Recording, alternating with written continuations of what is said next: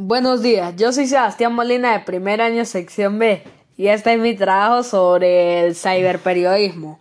Yo estoy haciendo una entrevista a uno de mis familiares sobre el tema de ventajas y desventajas de los videojuegos.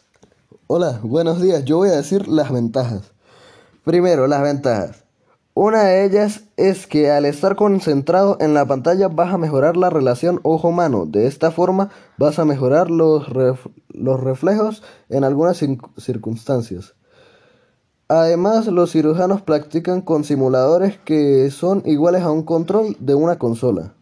Otros de ellos dicen que al estar frente a una pantalla mucho tiempo vas a ocupar lentes, pero esto es mentira. Eh, eso es genética de algunas personas. Lo que puede pasar es que te da fatiga ocular y, y resecado ocular, pero esto se pasa solo, así que al jugar videojuegos no daña tu vista. Tampoco al jugar videojuegos te vas a volver más violento. No hay ningún estudio que compruebe que al estar frente a una pantalla te vas a volver más violento. Yo voy a decir las, las desventajas.